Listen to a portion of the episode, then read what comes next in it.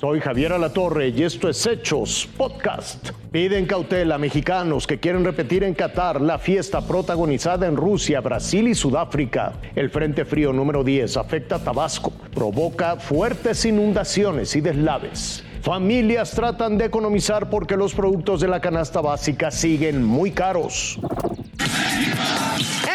Esta es la fiesta del fútbol para los aficionados mexicanos que en los últimos años han viajado miles de kilómetros para apoyar a la selección.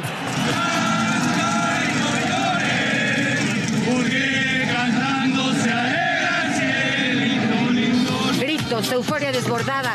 ¡México!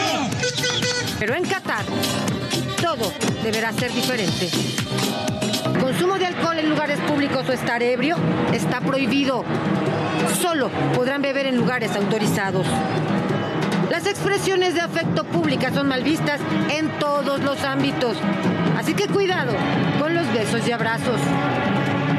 Es más, gritar en la calle podría ser sancionado. También se castiga tirar basura. Importante, se recomienda cubrir las extremidades en todo momento y evitar la ropa transparente. Es solo una pequeña lista de las conductas prohibidas en esa nación árabe que la Secretaría de Relaciones Exteriores mexicana emite como recomendaciones. Es la primera Copa Mundial en un país árabe con tradición islámica, con usos y costumbres distintos que habrá que respetar, y no solo en las calles. Dentro de los estadios también hay protocolos. Las agresiones verbales podrán ser sancionadas. Ya meritarán ser sacados del recinto. Está estrictamente prohibida toda palabra que se considere homofóbica, discriminatoria o racista. Fotografiar directamente a las personas sin su consentimiento se considera ofensivo y se requiere permiso especial para usar equipo semiprofesional. Para ligar o romancear, mejor habrá que pensarlo dos veces. Porque en Qatar hay conductas que se consideran agresiones a la dignidad sexual, que son castigadas con cárcel. Y ni hablar del uso o posesión de alguna droga. Una pequeña cantidad implica años de prisión, fuertes multas o la deportación. El mal comportamiento de algunos mexicanos en otros mundiales ya es mítico.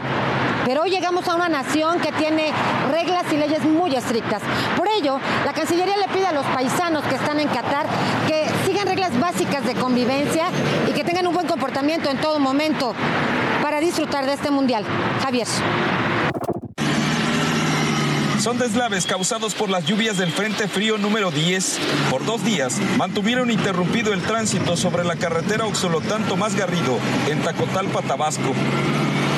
Maquinaria se retiraron las piedras y el lodo, con lo cual se permitió el paso libre para habitantes de tres localidades tabasqueñas y otras tantas del estado de Chiapas que quedaron incomunicadas. Derivado del desbordamiento de arroyos, obras que se realizan en la zona registraron daños. Tenemos este problema con la tubería de agua que, que lleva Oxolotán la fuerza del agua arrastró todo, todo el relleno que tenía. Al menos nosotros en nuestra comunidad tenemos muchos este, cortes de luz, se ha ido mucho la luz con estas este, lluvias.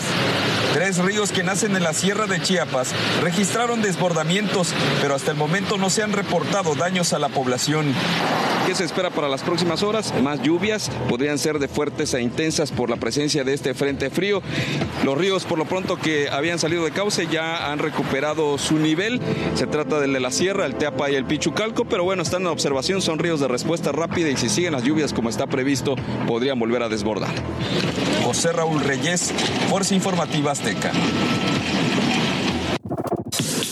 Aunque la carne de res y pollo bajaron de precio un peso 30 y 5 centavos por kilo respectivamente, comparado con la semana pasada, la disminución es mínima e imperceptible para el consumidor. El bolsillo aún lo resiente, pues la realidad es que sus costos hoy son superiores 4.4% en el caso de la carne de res y 10.7% en el caso del pollo que en noviembre del año pasado. Retazo con hueso lo tenemos a 110 pesos surtido. Tenemos carne molida, maciza, carne para deshebrar, hamburguesas, esa la tenemos a, 160, a 168 el kilo. Últimamente nos han hecho eh, un poco de descuento en cuanto al precio, pero eh, en realidad la mercancía está bastante cara. Es por ello que la lista de compras de la canasta básica de consumidores hoy experimenta constantes cambios, eliminando cantidad de carne para hacer rendir el presupuesto. México ya ha abierto el mercado de importación de carne de res a 22 plantas de procesamiento de Argentina, con el fin de bajar los precios en nuestro país. Pues hay que ver qué tal viene la carne, ¿no? Siempre me ha parecido que la competencia es buena, siempre y cuando no sea desleal. Y los consumidores esperan que así suceda. Con información de Enrique Pardo Genis, Fuerza Informativa Azteca.